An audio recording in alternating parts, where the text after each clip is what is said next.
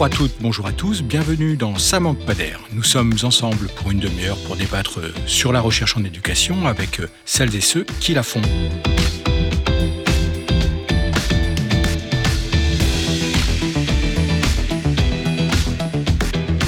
Au programme de cet épisode, un sociologue peu connu, mais qui a joué un rôle très important pour ne pas dire fondateur dans l'histoire de la sociologie, Jean-Claude Chambaud-Redon. Né en 1938 et décédé en mars 2020, Jean-Claude Chambaud-Redon a en effet participé aux fondations de la sociologie française, en tout cas telle qu'elle s'est définie dans les années 1960 avec Pierre Bourdieu et Jean-Claude Passeron, et en particulier avec leur ouvrage commun, collectif, Le métier de sociologue, publié en 1968. Pour autant, son œuvre, à lui, reste beaucoup moins connue que celle de ses deux collègues, alors qu'elle est déterminante et fondatrice de nombreux travaux en recherche en éducation encore aujourd'hui. Rendre justice à ce sociologue et à son travail est, un des objectifs de ce numéro 217 de la Revue française de pédagogie, coordonné par Paul Pasquali et Stéphane Bonnery. Ce numéro propose en effet de revenir sur l'un des articles majeurs écrits avec Jean Prévost et portant sur ce qu'ils appellent le métier d'enfant, et avec comme sous-titre Définition sociale de la prime enfance et fonction différentielle de l'école maternelle. Article publié donc il y a 50 ans, en 1973, dans la Revue française de sociologie. Et pour parler de cet auteur et de cet article, et de leur portée à tous les deux, nous avons le plaisir de recevoir deux chercheurs spécialistes de l'éducation et du travail de Jean-Claude Chambourdon. À commencer par euh, Stéphane Bonnery. Bonjour. Bonjour. Vous êtes professeur en sciences de l'éducation et de la formation à l'Université Paris 8, membre de l'équipe de recherche CIRCEPT Escole. Vos travaux portent notamment sur la littérature jeunesse, sur la manière dont les enseignants s'en emparent pour transmettre des savoirs, afin de mieux comprendre les inégalités scolaires. Et vous avez coordonné donc ce numéro avec Paul Pasquali, tout en proposant un article précisément sur les albums jeunesse et leur fabrication. Et puis nous recevons également Julien Vitores. Bonjour. Bonjour. Vous êtes donc docteur en sociologie, puisque vous venez tout juste de soutenir votre thèse de doctorat à l'Université Toulouse 2 Jean Jaurès sur la socialisation par la nature, usage des biens naturels et reproduction des rapports sociaux dans l'enfance. Et vous avez contribué à ce numéro avec un article, je résume, sur l'éducation par la nature, avec des guillemets sur le par la nature, et ses implicites. Et comme chaque mois, on retrouvera la chronique proposée aujourd'hui par Juliette Insler. Ça manque pas d'air, avec Régis Guyon. Alors, première question que je voulais vous poser à tous les deux. Euh, votre rencontre avec Jean, claude Chamboredon, avec son travail, et pourquoi il est si important de votre point de vue? Stéphane Bonnery euh, c'est un des points qu'on développe avec Paul Pasquali dans, l'introduction, c'est que moi j'ai commencé mes recherches durant ma thèse sur euh, comment se construisent les, inégalités scolaires dans la classe, comment ça se fait que des enseignants de bonne volonté, des élèves de bonne volonté, issus de familles ou quelle que soit l'origine sociale, tout le monde veut que leurs gamins apprennent. Ah ben, tout ce petit monde de bonne volonté, ensemble, participe malgré eux à produire des inégalités d'apprentissage. Et euh, les instruments théoriques que propose, les outils théoriques que propose Jean-Claude Chamboredon permettent de penser ensemble plusieurs choses fondamentales. Premièrement, alors que beaucoup de sociologues s'intéressent à la reproduction sociale en, prenant peu en compte les apprentissages intellectuels, lui, il montre justement que on gagne à articuler les deux. L'école ne fait pas que transmettre ou que reproduire, elle fait les deux à la fois et c'est justement dans, dans la dynamique des modalités d'enseignement que tout en enseignant, elle ne permet pas à chacun d'apprendre autant. Donc, transmission et sélection sont à étudier ensemble. Et deuxièmement, Jean-Claude Chamboredon euh, permet aussi, en tout cas, il a initié plus fortement que d'autres, l'étude conjointe de ce qui se passe dans différents milieux de socialisation, comprendre l'école par ce qui se joue dans la famille, et inversement, comprendre les changements dans les familles à partir des changements scolaires. Et toutes les évolutions sociétales, en fait. Hein. Et voilà, c'est-à-dire que toutes les évolutions de la société influencent l'école, mais il ne faut pas oublier que toutes les évolutions de l'école influencent en retour le reste de la société. Et donc, c'est cette dynamique relationnelle et dialectique qui est tout le temps au cœur de son œuvre, qui me semble vraiment porteuse. Et pour terminer, il me semble fondamental de s'inscrire dans son insistance pour dire non, la sociologie, bien sûr, doit s'intéresser à l'éducation morale, au contrôle social, au comportement, mais les institutions ne moralisent pas et ne contrôlent pas les, les individus comme une finalité en soi, elles le font pour obtenir des choses. Et donc l'école, elle a des manières de contrôler le comportement des élèves pour transmettre des contenus intellectuels. Et donc il faut articuler socialisation intellectuelle et socialisation comportementale. Pour moi, c'est fondamental. Alors, Julien Vittorès, j'allais dire, c'est une autre génération aussi de, recherche euh, ou de chercheurs. Euh, peut-être que la, découverte est peut-être euh, plus récente aussi par rapport à votre travail de, doctorat. Du coup, comment vous, vous êtes rentré en, relation, j'allais dire, avec ce chercheur? Et peut-être avec, on, va rentrer sur le propos de l'article tout à l'heure, mais avec cet article, enfin, en tout cas, avec ce travail autour de cette question de, parce qu'il a travaillé sur la nature aussi, hein, donc par ailleurs, dans d'autres, et sur la chasse, mais ce ne sera pas l'objet de notre discussion aujourd'hui. J'ai rencontré euh, Chamboredon en tant qu'étudiant en sociologie, euh, évidemment dans les textes classiques, euh, le métier de sociologue, etc. Par exemple aussi dans des textes de sociologie urbaine comme proximité spatiale et distance sociale. Oui, sur les grands ensembles. Hmm. Voilà, sur les grands ensembles, ou ses travaux sur la délinquance juvénile que j'avais étudié en sociologie de la déviance. Mais du coup, c'est au moment où j'ai commencé ma thèse que plus spécifiquement comme je travaillais sur la question de la place de la nature dans les, la socialisation, l'éducation, j'ai d'abord rencontré les travaux de Chamboredon sur les usages sociaux des espaces naturels, justement, les travaux sur la chasse, travaux sur la naturalisation des espaces ruraux. Et, euh, et dans ces travaux, euh, il, il, mentionnait le fait que euh, manquait en quelque sorte une sociologie un peu systématique qui pourrait décrire ce qu'il appelait le, les conditions du contact, de la perception de l'usage du cadre naturel dans les différents milieux sociaux, dans les différentes classes. Et euh, ça, voilà, ça, ça, ça, ça, ça, a attiré mon attention euh, d'abord en, en, termes de compréhension de euh, la socialisation à différents usages de l'espace naturel. Et dans un second temps, je viens venir, j'ai rencontré les travaux avec Prévost notamment sur le métier d'enfant et sur la question des supports et des instruments de socialisation. On va en parler dans, la, dans un second temps, je pense, mais oui. disons qu'il y a cette idée euh, dans, le, texte qui revient sur la constitution d'un marché de la prime enfance et de toute une série de biens euh, éducatifs, matériels et symboliques qui viennent euh, appuyer les processus de socialisation, les étayer, etc. Et en gros, ma question, c'était un peu quid des biens naturels? C'est-à-dire quid de ces biens qui sont présentés comme gratuits, librement accessibles, qui ne font pas partie de ce marché au sens qui sont pas nécessairement produits par des industries culturelles, etc. Qu'est-ce qu'il en est de ce matériau pédagogique spécifique? Et euh, ce qui est intéressant, c'est que précisément dans le texte Le métier d'enfant, on aura l'occasion peut-être d'en discuter, il y a déjà des pistes. Oui, sur les instruments. Hmm. Voilà, sur ces instruments, et en particulier sur ces instruments qu'il appelle euh, bruts, euh, que sont les cailloux, les graines, les bâtons, et, et comment ils ont été déjà dès les années 60-70 mobilisés par l'école maternelle comme des euh, outils propices à l'inventivité. À... Oui, puisqu'il évoque beaucoup la question du jeu en maternelle. Voilà, c'est ça. Voilà question du, jeu avec ces choses euh, dont on pourra y revenir qui sont ont des affordances relativement peu structurées, cadrées et qui justement autorisent l'invention, la créativité, l'imagination. C'est des choses que j'ai essayé de travailler dans mes travaux. J'ai une deuxième question avant d'arriver progressivement sur l'article lui-même autour de la manière de faire de la recherche à cette époque-là, à la fin des années 60, début des années 70 et même peut-être tout le long des années 70, euh, au début des années 80, où on a toujours affaire à des co-signatures il n'y a pas que lui qui signe, il y a toujours un collectif de recherche. Et est-ce que c'est une manière singulière à l'époque pour vous, ou, euh, un modèle, en tout cas, euh, de, manière de, faire de la recherche et de publier de la recherche? L'association avec Jean Prévost, notamment, elle repose sur des compétences complémentaires. C'est que Jean Prévost, savoir que dans les années 60, euh, il y a quand même peu de spécialistes des statistiques en France. Voilà, hein. Donc, et pour le coup, le, leur coopération est aussi beaucoup basée là-dessus, pas seulement, hein, ça serait très réducteur, mais c'est un aspect important. Parce que l'article, en gros, est structuré en plusieurs parties et qu'il y a une grosse partie où, qui fait, où il y a beaucoup de tableaux statistiques, par exemple. Beaucoup de tableaux statistiques. C'est, disons que c'est aussi une des, pas des spécificités, mais quand même une, une marque de fabrique assez importante de, des travaux de Chamboredon, c'est qu'il y a une multiplicité d'outils de recherche il y a de la statistique, il y a parfois de la cartographie. Il y a de l'histoire. Évidemment, de, de l'histoire, des entretiens. Il y a des, des observations sur place, de, de, la, de la description des lieux. Enfin, il y a une multitude d'outils.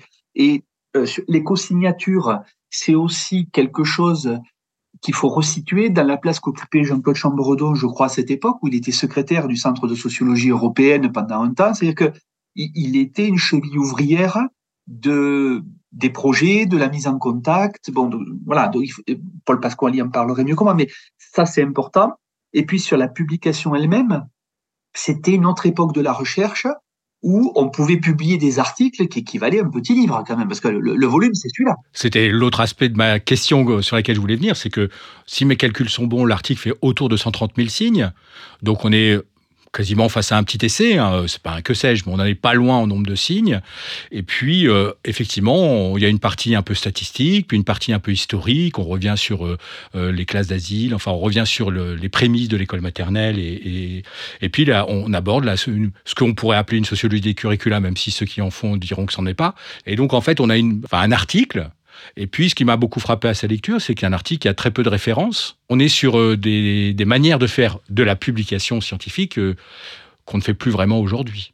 En tout cas, il, publie à l'époque voilà, de, longs articles, mais aussi beaucoup de rapports. Euh, on, en cite un qui, est, fait avec François Bonvin, dont on espère le republier un jour. Mais disons que ça donne une œuvre qui est, à l'époque, assez disséminée dans des supports, des revues euh, très différentes et qui, je crois, a participé à la différence de Bourdieu et Passeron qui ont publié des livres qui étaient visibles en tant qu'objet et objet cohérent, à une méconnaissance de son œuvre puisque assez éclaté. Julien le disait très bien, il était connu comme un des initiateurs de la sociologie de la déviance par les spécialistes. Il était euh, connu comme euh, spécialiste de la sociologie de l'enfance du fait de cet article dont on parle, etc., etc et le travail qu'a fait notamment Paul Pasquali autour de la publication de son ouvrage, mais aussi euh, d'autres collègues dans la même collection sur, la sociologie de la nature, euh, etc., en regroupant euh, ces objets, donne à voir une cohérence de pensée qui me semble utile. Et dans le lot, je voudrais citer aussi la republication de, l'article dont je, je, parlerai tout à l'heure sur les, les, livres pour enfants, qui a été republié dans la revue des sciences sociales par Nicoletta Diazio en 2020, il n'y a pas longtemps. Donc, c'est la redécouverte d'une cohérence au-delà d'articles isolés qui étaient connus par les spécialistes des questions. Et, votre point de vue comme jeune chercheur euh, et docteur, euh, Julien Vittorès, sur euh, le rapport avec ce genre de publication et de travail scientifique par rapport à, 2023, j'allais dire, et votre expérience à vous? Ah bah, Mon expérience, elle est encore relativement courte en la matière, mais c'est vrai que ça, ça semble, ça semble éloigné de ce qu'on, ce qu'on nous demande de faire et des attentes qui pèsent sur la recherche aujourd'hui. C'est vrai qu'on a, on a plutôt la sensation quand on commence à publier euh, en, cours de thèse ou qu'on nous incite à le faire, d'un gros décalage entre ce qu'on est en train de faire dans le cadre de la thèse et ce qu'il faut faire en, termes de nombre de signes pour rentrer dans les clous euh, dans, les articles scientifiques. Donc c'est clair que c'est à la fois un peu fascinant euh, de retomber sur des, textes de cette époque et ça rend oui, un, peu, un peu jaloux de la, liberté de, développer les idées un peu que, que devaient avoir les, chercheurs à cette époque. Alors je propose qu'on fasse peut-être plus ample connaissance euh, avec Jean-Claude Champoredon et, son parcours, sa carrière, avec la chronique de Juliette Insleff. Le nom de Jean-Claude Chamboredon ne vous dit peut-être rien. Pourtant, il représente une figure majeure de la sociologie française. Né en 1938 dans le Var, il est reçu en 1959 à l'École normale supérieure en littérature pour devenir quelques années plus tard lauréat de l'agrégation de lettres classiques. Il délaisse finalement cette branche pour se tourner vers la sociologie et rejoint le laboratoire du Centre de sociologie européenne fondé par Raymond Aron. Celui-ci réunit entre autres un certain Pierre Bourdieu et Jean-Claude Passeron. C'est ensemble qu'ils fondent en 1975 la revue Actes de la recherche en sciences sociales qui entend donner à la sociologie ses lettres de noblesse, dans un moment où la philosophie domine le paysage intellectuel. C'est aussi avec ces derniers qu'il coécrit Le métier de sociologue en 1968, ouvrage qui deviendra décisif dans la refondation critique de la discipline. Rationalisme appliqué, construction et délimitation de l'objet, vigilance épistémologique, interdisciplinarité assurent désormais à la sociologie sa scientificité. Outre ce renouvellement de la méthode sociologique, on doit à Chamboredon trois articles parus dans la Revue française de sociologie et qui sont devenus de véritables points de jalon. Dans Proximité spatiale et distance sociale, les grands ensembles et leur peuplement, il étudie comment la proximité spatiale engendre la distance sociale dans les grands ensembles d'habitats collectifs. Les habitants des grands ensembles se prononcent en se situant par rapport aux autres groupes sociaux. Par le rapprochement spatial, ils s'aperçoivent de la distance réelle entre leur groupe et ceux qu'ils côtoient. Face à cette situation, les attitudes varient. Les habitants de classe populaire ou classe moyenne y sont très favorables puisque le rapprochement spatial leur donne l'occasion de fréquenter des catégories sociales convoitées. Au contraire, les groupes les plus défavorisés se sentent humiliés du fait d'être exposés au mépris des autres et à la confrontation avec des façons de vivre considérées comme inaccessibles. L'année suivante, en 1971, Chamboredon entreprend un article sur la définition de la délinquance juvénile qu'il refuse de concevoir comme un accident pathologique. La particularité de son analyse sociologique est qu'elle ne traite pas la délinquance juvénile comme une entité homogène, mais propose en place d'éclairer les causes, qui sont multiples. L'étude réduit les qualités substantielles de l'objet tel que conçu par l'institution pour leur préférer des propriétés relationnelles. En lien avec son précédent article, il montre l'impact des transformations des modes de vie dans les quartiers urbains, tels que la distension des solidarités de voisinage. Qui plus est, il établit que la prérogative des institutions à contrôler les normes entraîne paradoxalement la constitution de profils déviants. Les institutions construisent le délinquant par l'interrogatoire qu'il subit et les processus de repérage, de sélection et de redressement qui ont lieu dans une rhétorique administrative qui a des effets sur les réalités qu'elle nomme. On doit enfin à Chamboredon un article daté de 1973 sur le métier d'enfant, une étude qui s'inscrit à rebours de mai 68 prenant la spontanéité enfantine. Le métier d'enfant consiste en une construction de la prime enfance, de l'âge de la maternelle où l'enfant doit se conformer à la norme du comportement enfantin. A contrario des premiers enseignements scolaires apparentés aux notions d'inculcation et de dressage, il s'agit avec les réformes maternelles d'apprendre à l'enfant à être lui, à s'éveiller par la créativité et les jeux. Cette manière de se comporter comme l'enfant tel qu'il est perçu et attendu résulte aussi d'une transformation du rôle pédagogique parental.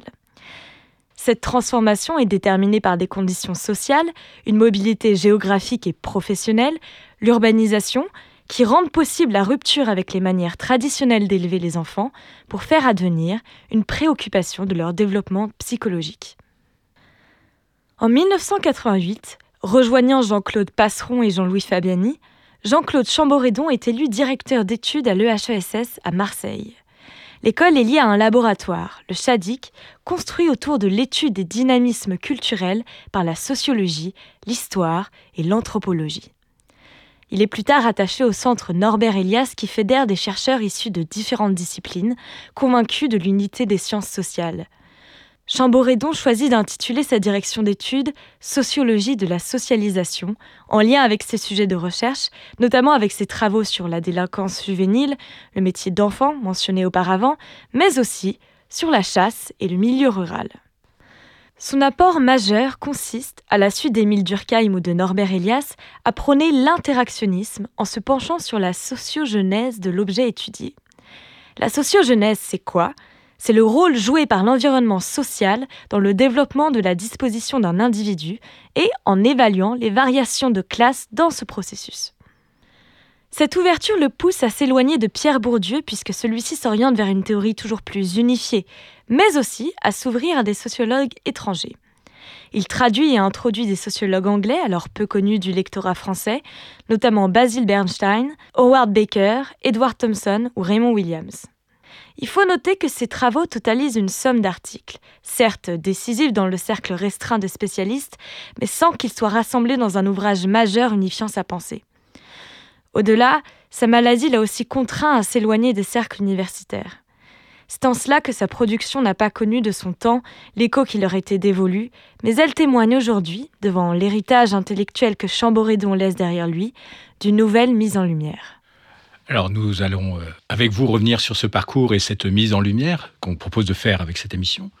Donc est-ce que vous retenez ou quel point sur lequel vous souhaitez insister euh, dans, ce parcours-là sur euh, pas tout à fait un siècle, mais sur la longue période des années 50 aux années 80, 90 Julien Vitores ce qui ressort, ou en tout cas, et c'est ce que je disais un petit peu, c'est que c'est la perception qu'on en a en tant que qu'étudiant ou que jeune chercheur, hein, c'est euh, ce caractère à, la fois euh, très éclectique de ces travaux et en même temps, à chaque fois, comment dire, profondément pertinent ou capable de, de constituer des, des, des travaux qui vont être remobilisables ou remobilisés dans des, des champs ou des, des sous-domaines de la sociologie spécialisée pendant de nombreuses années. Donc, enfin, c'est voilà. Stéphane Bonnery Oui, et puis euh, en plus, il me semble que il y a le fait que chaque fois, il y a le travail d'une question théorique et d'un objet empirique, et que l'un éclaire l'autre. Et euh, notamment, on a publié un inédit dans ce dossier, dans ce numéro, qui, s'appelle De la transmission au contrôle social et qui est, à la fois une critique sur le plan théorique de la réduction de l'école à sa seule dimension d'emprise, de contrôle social, de reproduction, et il critique moins le, trio Althusser, Bourdieu, Foucault que leurs héritiers, qui euh, poussent un peu la mécanique, selon lui, euh, analytique, euh, de façon réductrice. Et c'est dans cet article-là, qui a été retrouvé, il montre que les manières de contrôler, justement, sont à étudier avec, en lien avec les manières d'enseigner, avec les manières de socialiser, et que euh, c'est ça qui fait la richesse, et donc que, que les apports théoriques sont à mettre au travail et à mettre à l'épreuve de, de, des cas empiriques. Et donc, c'est cette ce souci constant de l'étayage de la preuve et de ne pas renoncer à la théorie, parce que dans l'air du temps, c'est bon à rappeler, de ne pas renoncer à la théorie, mais pas des théories qui tournent toutes seules. Et donc cet équilibre, je trouve que c'est un bon exemple pour tous les jeunes chercheurs et pour nous qui sommes moins jeunes maintenant. Alors je vous propose euh, de rentrer dans le texte maintenant, dans, ce, dans cet article euh, publié en 1973, donc autour de cette expression du métier d'enfant parce que c'est une expression euh, qui est peut-être pas tout à fait naturelle euh, dans le langage commun, enfin dans, dans, le, dans les usages qu'on peut en faire. Qu'est-ce que recouvre cette, euh, cette expression? Et on rentrera peut-être après sur la composition du texte lui-même, mais juste sur le métier d'enfant qui, dans le titre lui-même, est aussi mis entre guillemets. Julien Vittorès, pour commencer? Eh bien, de, de mon côté, hein, c'est et ça prolonge ce que ce que la réponse que je venais de faire sur euh, la manière dont on se sent euh, capable de réutiliser les travaux de Chamboredon euh, longtemps après, c'est aussi en, en, en, les redécouvrant, ou en tout cas pour moi, être frappé par l'adéquation le, entre ce qu'il ce qu'il décrivait sur l'école maternelle, les, les pédagogies nouvelles dans les années 70, et ce que moi, du coup, j'observais en travaillant du coup sur la, la question de la nature, de sa place dans la socialisation, en particulier dans l'article qui, euh, qui est présent dans le dossier sur les, pédagogies dites par la nature. Et cette notion de métier d'enfant, euh, ce qui m'a frappé, c'est euh, à quel point elle était utile pour décrire, disons, même dans les contextes où précisément ce qui est valorisé, c'est la liberté de l'enfant, son autonomie, son émancipation, euh, des formes de pédagogie qui insistent sur ces valeurs cardinales. Au fond, précisément en faisant ça, c'est des pédagogies qui qui, font peser un certain nombre d'attentes sur ce que devraient faire les enfants. Et précisément, en l'occurrence, le métier de l'enfant dans ces pédagogies, c'est de jouer, c'est de, c'est de s'éveiller. Il y a des attentes très fortes qui pèsent sur la manière dont est supposé euh, se faire le développement enfantin de manière euh, euh, voilà libre, exploratoire. Donc Chamboredon a cette expression, enfin Chamboredon et Prévost utilisent ce concept de libre exploration réglée qui dit bien, à mon avis, justement, euh, analytiquement, cette, euh, la manière dont on peut considérer le fait que cette liberté, c'est effectivement quelque chose qui est, qui est important dans des formats pédagogiques et qui en même temps est réglé au sens où euh, il suppose d'être d'une certaine manière libre et autonome de la bonne manière, de s'intéresser aux, bonnes choses, de manière à ce que ce soit utile pour le développement intellectuel de l'enfant. Parce qu'ils le disent bien dans l'article, on est à une époque de transformation, à la fois d'une émergence d'une nouvelle demande euh, vis-à-vis de l'école, et en même temps de l'émergence, alors je ne sais plus comment les mots utiliser exactement, mais d'une forme nouvelle de, de publication autour de la psychologie de l'enfant, les stades des développements, donc dans le grand public, hein, quelque chose qui circule beaucoup et qui imprègne aussi la culture familiale. il incite beaucoup sur sur les mères et leur rapport aux enfants et leur demande finalement vis-à-vis de vis-à-vis de l'école. Et on est vraiment dans une époque, alors on n'est peut-être pas tout à fait sorti de ça, puisque comme vous le dites, euh, il reste euh, des formes de, de, demande qui peuvent s'apparenter à, ça. Mais en 73, voilà, ils décrivent bien quand même ce, nouvel âge où euh, l'école reçoit une demande du fait de la transformation sociale. Stéphane Bonnery Oui, dans la continuité directe de ce que vous venez de dire tous les deux, l'expression est aussi en guillemets, moi je fais l'hypothèse pour plusieurs raisons. Un, je le raccorde à ce qui a été dit tout à l'heure, c'est pas un croche-pied, mais enfin c'est bon quelque chose qui dit euh, que qui prend le contre-pied en tout cas de, de du spontanisme libéral libertaire de l'époque. Et c'est ce que je voulais dire dans ce qu'on retrouve encore aujourd'hui. Donc, euh, même si aujourd'hui il y a un retour de bâton sur lequel on peut-être on reviendra tout à l'heure, disons qu'il suffit pas de laisser pousser les enfants tout seuls pour qu'ils aillent là où on veut. Et la preuve, c'est que il y a beaucoup d'attendus, c'était dit à l'instant, et il y a beaucoup, et je vais employer un terme euh, sciemment de cadrage, mais ça c'est un terme de Bernstein parce que euh, ils étaient très liés. Chambredon et Bernstein, il l'avait invité pour un séjour de recherche. Ils ont co-publié des choses, enfin, ils ont publié dans la même collection à l'époque, etc. Et euh, c'est-à-dire qu'il y a un guidage de fait qui, on y reviendra par les instruments de socialisation, les outils, la disposition des salles. Comme l'adulte se veut moins présent pour guider l'enfant de façon directe, ben de, de fait, il y a tout un tas de choses. Donc, mais je pense aussi que ça dit quelque chose de l'évolution qui est en cours à l'époque où de plus en plus, le petit enfant est considéré comme un être à éduquer par la culture, par l'accumulation des connaissances, par la culture humaine au sens large. Et donc, il y a vraiment quelque chose de peut-être pas d'entièrement nouveau, mais qui, qui, prend une nouvelle ampleur.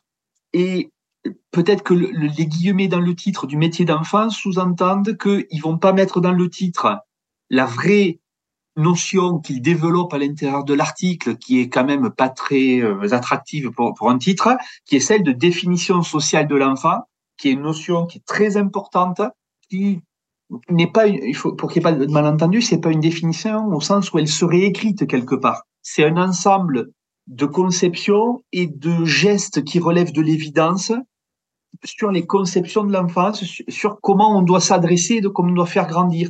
Et l'hypothèse que je trouve vachement intéressante de cet article et qui est présente dans toute l'œuvre de Chamboredon, c'est que dans les institutions, il y a des batailles, il y a des luttes pour imposer telle ou telle définition de l'enfance, de l'adolescence ou autre, et que ces définitions, moi je trouve cette notion, pour les jeunes sociologues, elle me semble intéressante parce qu'elle se situe à un niveau analytique intermédiaire entre le macro-sociologique des grands constats, des inégalités, des grandes évolutions, les changements du mode de production économique, etc.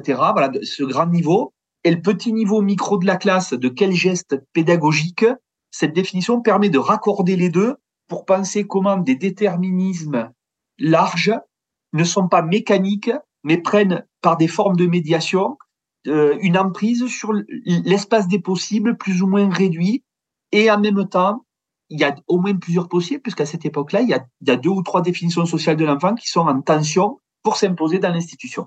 Il montre bien qu'il y a une différenciation sociale dans les demandes vis-à-vis de l'école, euh, entre les classes populaires, classes moyennes et classes supérieures, voilà, et que c'est un jeu de rencontres euh, euh, qui va provoquer ces changements-là. Et en même temps, comme vous venez de le dire, et je, cite rapidement, la première enfance, ce qu'ils appellent la prime ou la première enfance, donc c'est l'objet qui les intéresse, comme objet soustrait à l'emprise des institutions traditionnelles, avec des guillemets, et comme terre vierge promettant une inclusion réussie. Donc comme si on était sur un moment où on allait inventer avec les utopies qui peuvent exister aussi, de nouvelles manières de tenter des choses, et d'où l'attention sur comment on fait de l'école maternelle, comment on accueille ces jeunes enfants, et comment on les met dans les apprentissages, effectivement.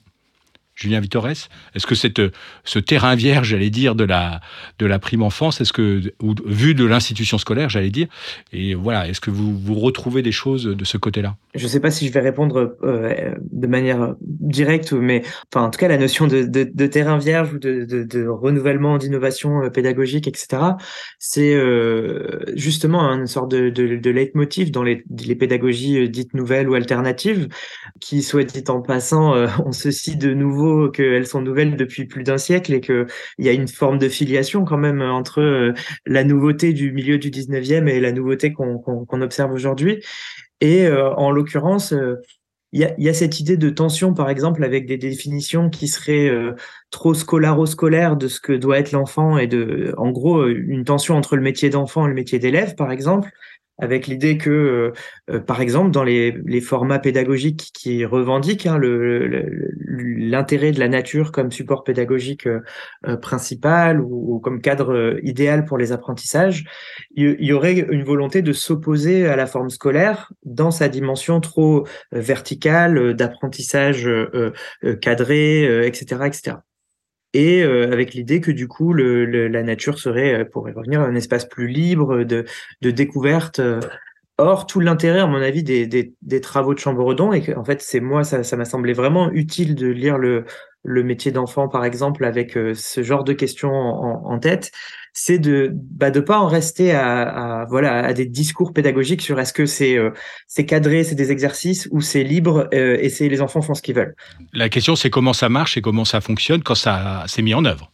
Et on voit bien les différenciations que ça, comme disait Stéphane Bonnery tout à l'heure, comment euh, bah, finalement, euh, il suffit pas de le dire, c'est le faire et avec toutes les différenciations ou la variété qui, qui peuvent exister que on éprouve le, le, le modèle, j'allais dire. Exactement. C'est qu'est-ce qu'on fait, euh, qu'est-ce que font les éducateurs, les enseignants, euh, qu'est-ce que ça fait faire aux enfants, qu'est-ce qu'éventuellement ils ne font pas, mais euh, dans, dans ce cas-là, qu'est-ce qu'ils font faire aux enfants sans faire, c'est-à-dire typiquement en mettant à disposition certains types d'instruments plutôt que d'autres, en valorisant certains types d'usages d'un cadre plutôt que plutôt que d'autres.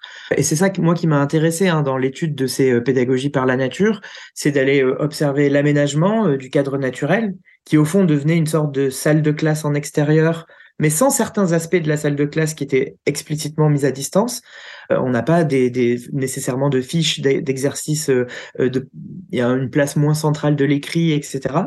Mais par contre, il y a des dispositifs d'observation, des loupes, des, choses qui attirent l'attention, des petits coins, les espaces sont aménagés pour que les enfants puissent y jouer de telle ou telle manière. Donc on retrouve dans la nature, si on va jusqu'au bout, des, des déclinaisons de la forme scolaire telle qu'elle est, euh, pour reprendre un petit peu ce que vous venez de dire, mais on retrouve dans un espace qu'on dit naturel des éléments qui sont transposés de la forme scolaire de la classe. En tout cas, qui sont transposés de la forme, de la spécificité de la forme scolaire telle qu'elle est euh, conçue comme adaptée pour l'école maternelle et qui entre parfois en tension avec d'autres euh, formes de scolarisation ultérieures. Mais en tout cas, voilà, d'aller étudier cet espace, enfin, ces pratiques pédagogiques, ces dispositifs comme un, lieu où se joue la tension entre des définitions euh, différentes de ce que doit être l'enfant et de ce que doit être l'apprentissage. Ça m'a semblé être un, point de départ intéressant et, heuristique pour euh, penser ces innovations pédagogiques. Oui, et du coup, dans l'article, il parlait plutôt du jeu, c'était leur point d'observation euh, où on est sur quelque chose qui est à la fois dehors dans la famille, euh, entre, entre enfants, euh, et puis dans la classe, et euh, on met derrière le même mot finalement des choses et des objectifs qui sont totalement différents, même si parfois dans la famille on essaye de faire comme et à l'école on fait, on essaye de faire comme. est-ce que, est-ce que Stéphane Bonnery, on peut aussi faire le parallèle avec la littérature jeunesse aussi, puisque ce sont des objets finalement, des instruments comme ils disent, des instruments pédagogiques qui passent de l'un à l'autre et qui sont euh, avec tous les implicites, parce que je pense que c'est quelque chose qui est aussi important dans leur, euh, dans vos papiers et dans leur travail, d'insister sur cette question des implicites, euh, l'apparence naïf de ce qu'on fait faire aux enfants. Oui, tout à fait. Euh, comme ils, analysent une évolution du mode de socialisation dans les familles et du mode d'enseignement, d'éducation à l'école, en parallèle, ce qui est intéressant à noter, c'est le, développement de cette définition sociale de l'enfant qu'il faut guider discrètement sans le contraindre. Eh bien, ça se retrouve dans du matériel pédagogique en classe mais ça se retrouve aussi autour d'instruments de socialisation intellectuelle tels que les albums pour enfants. Et le, grand article de 77 avec Jean-Louis Fabiani, qui a été republié, je le disais, dans, la revue des sciences sociales en 2020, est pleinement dans la continuité de, l'article Le métier d'enfant. quoi. Euh, c'est-à-dire que ces albums, ils montrent que ils en dégagent trois types. Chacun est porteur d'une définition sociale de l'enfant différente et concurrente. Les albums éducatifs, faits par un certain type de créateurs, qui ont des vertus euh, euh, d'éducation morale, d'éducation à découvrir un environnement, euh, voilà, tel personnage à la campagne, ben ça permet de découvrir la campagne, etc. Des albums qu'ils appellent commerciaux, grand public, et des albums qu'ils appellent d'avant-garde, qui à l'époque étaient rares, mais qui aujourd'hui constituent un pan entier de la production, notamment dans les albums valorisés par l'école, par les bibliothécaires, par euh, les prix des salons du livre euh, qui se tiennent dans quelques jours, etc. Ces albums qu'ils appellent d'avant-garde matérialisent, cristallisent des manières de lire différentes qui sont en rapport avec des conceptions de ce que doit être l'enfant. C'est que l'enfant n'est plus celui à qui on doit oraliser un texte pour lui dire ce qu'il doit retenir. L'enfant doit être actif pour, à son tour, identifier des éléments dans l'image qui sont complémentaires du texte que l'adulte oralise en sa compagnie, puisque l'enfant ne sait pas encore des chiffres à cet âge-là. Et donc, cette mise en correspondance, ils appellent ça une herméneutique de l'album. C'est-à-dire qu'il faut euh, vraiment déchiffrer un code, comme dans les messages secrets. Il y a, une manière de, présenter les, les significations qui est moins explicite, plus codée, mais c'est pas critiquable, c'est pas un piège, c'est que finalement c'est inspiré par tout un tas d'évolutions culturelles. Euh, dans un roman policier, on nous donne pas toutes les infos, donc euh, c'est disséminé pour qu'on recompose et qu'on joue à redécouvrir. Donc c'est une initiation dès le plus jeune âge, sincère et louable pour les gens qui créent ces albums, mais dont on peut se demander quand ils sont institutionnalisés parce que dans la lutte entre définitions, c'est celle-là qui l'emporte et qu'on dit c'est ça qui est bien à l'école, quels sont les outils intellectuels dont disposent les enfants pour se l'approprier? Et du coup, ce qui pose d'autant plus la question de, de l'école, de ses missions. Est-ce qu'elle laisse chacun décoder avec les outils intellectuels formés à la maison dans la rencontre avec ses instruments pédagogiques ou est-ce qu'au contraire, elle prend en charge sans s'appuyer sur les préconstruits familiaux Et donc, euh, finalement, pour moi, ces deux articles, ils sont dans la continuité totale l'un de l'autre en étudiant dans le métier d'enfant, le mobilier, les jeux, euh, les jeux logiques et euh, par ailleurs les livres, les livres pour enfants, autant d'objets qui sont, comme dirait Patrick Rayou, des, des objets nomades qui circulent entre l'école, les familles et d'autres lieux encore. Est-ce que dans la nature, Julien Vittorès, la nature peut-être avec des guillemets aussi d'ailleurs, parce que une, nature aménagée n'est plus tout à fait naturelle, en tout cas, Bon, c'est une question pour les géographes peut-être, mais euh, de, se dire finalement, est-ce que euh, on ne, on ne manie pas aussi des, savoirs moins délivrés, peut-être plus avec beaucoup plus avec ces implicites, puisqu'on demande aux élèves, aux enfants de découvrir par eux-mêmes ce qui nécessite euh, une sorte de une appropriation des codes, enfin de, de maniement de tout ça. Euh, qui suppose du coup, oui, effectivement, un, un, maniement de code, une compréhension de, des règles d'usage, de, de, des, bons, des bons et des mauvais usages du cadre naturel. Et c'est là que ça rejoint effectivement les, les, les travaux de Chamboredon sur les, les usages sociaux des, des, espaces ruraux euh, et sur le fait que peuvent rentrer en conflit aussi différentes manières de s'approprier la nature. C'est euh, toute la tension autour de cette cette euh, cette idée que la nature est un comment dire un outil pédagogique euh, par excellence, souvent présenté comme un support particulièrement riche parce que justement la nature c'est tellement de choses différentes, c'est tellement de de, de, possibilités d'éveil pour les enfants, etc. Et, et, en même temps, euh, cette nature conçue comme euh, riche, euh, gratuite, accessible, la même pour tous, bah, de fait, ce que montre Chamboredon dans ses travaux sur la, naturalisation et les, appropriations des espaces ruraux, c'est aussi des conflits de définition, sur des conflits sociaux, sur qu'est-ce qu'il convient de faire de la nature. Est-ce que c'est la nature, est-ce qu'on l'utilise à des fins productives, à des fins récréatives, à des fins... Et, et, là, on pourrait dire que dans la question de ces usages éducatifs, peuvent se, jouer aussi des tensions entre des appropriations euh, enfantines qui seraient purement ludiques, d'autres qui seraient ludiques et intellectuelles, c'est-à-dire qui auraient pour vocation de développer la curiosité, la compréhension des phénomènes naturels, etc.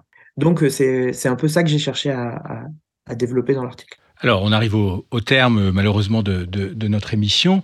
Je voulais, en conclusion, vous, vous demander, euh, finalement, en 2023, puisque ce numéro euh, sort aujourd'hui, euh, pourquoi, finalement, ce chercheur revient en actualité d'une certaine manière, après sans doute une période un peu, un peu d'oubli, malgré tout. Pourquoi, pour vous, ce sociologue-là devient aujourd'hui, sur les années récentes, un, un, sociologue qu'il ne faut pas oublier et qui est utile pour comprendre la société aussi de 2023 Stéphane Bonnery Moi, je fais l'hypothèse qu'il y a plusieurs raisons cumulées. La première, c'est l'histoire des sciences sociales, c'est-à-dire qu'elles ont été recréées euh, au lendemain de la guerre, de la Seconde Guerre mondiale, qu'il y a eu un nouvel élan dans les années 60 et que cette génération des refondateurs dans les années 60 peut-être qu'il fallait qu'elle soit arrivée au terme de sa vie pour qu'on les célèbre, pour le dire vite. Euh, ça faisait un peu bizarre avant. Mais aussi, moi, je pense que, et le dernier ouvrage de Bernard Lahire sur les structures fondamentales des sociétés humaines, peut-être euh, est un argument dans ce sens, dit que quand même nos disciplines sont euh, un peu en crise, elles ont besoin de faire un point de là où elles en sont, et donc de se dire, mais d'où on vient et où on va, peut-être que c'est aussi une occasion, une incitation à aller voir chez quelques grands anciens. Régine Sirota disait que Jean-Claude Chamboredon a semé des petits cailloux. Ben, euh, peut-être qu'on est des petits poussés qui se disent mais d'où on vient, où on va et voilà parce qu'il y a quand même un grand débat sur euh, est-ce que le, les sciences sociales ne devaient être que des discours ou au contraire faire des preuves empiriques et après quelques dérives sur des discours sans preuves, peut-être que il y a une multiplication d'enquêtes qui parfois, je trouve, montre souvent la même chose. Moi, je suis, j'ai fait des travaux sur le décrochage scolaire au bout de la 40e thèse sur le décrochage scolaire et qui dit la même chose sur un nouveau dispositif. Je me demande où on va. Donc peut-être que revenir à des questions plus fondamentales sans perdre le fil de la démonstration empirique, on en est là. Et après, il y a peut-être aussi un contexte économique et social. Chamboredon était très utile parce qu'il montre que les définitions sociales elles sont en tension au moment des changements institutionnels.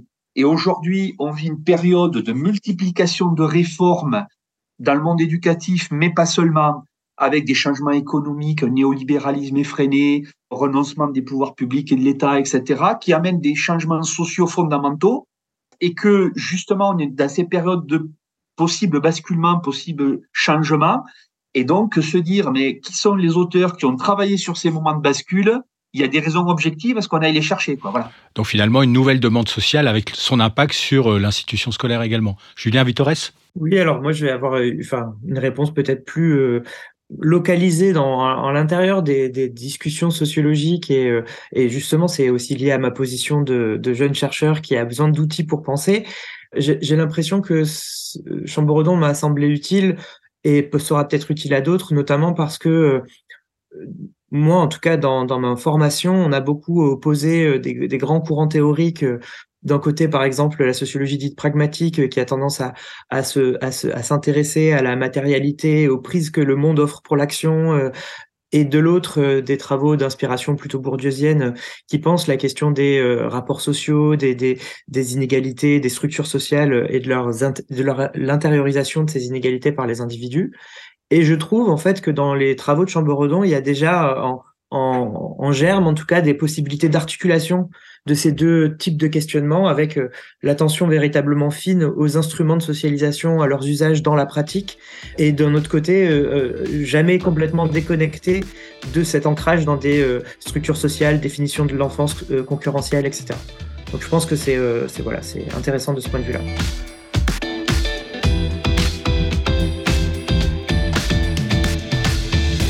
Eh bien, merci à tous les deux. Voilà, je pense qu'on a fait le tour. On a peut-être passé très vite à certains endroits, mais euh, c'est le jeu aussi de, l'exercice. Ça manque pas d'air, une émission de Régis Guillon préparée en collaboration avec Juliette Insleff, étudiante à l'ENS de Lyon. À la réalisation, Sébastien Boudin. Au mixage, Laurent Gaillard de Réseau Canopé. Retrouvez cette émission ainsi que toutes les autres sur le site de l'IFE de Cadécole et sur toutes les plateformes de podcast.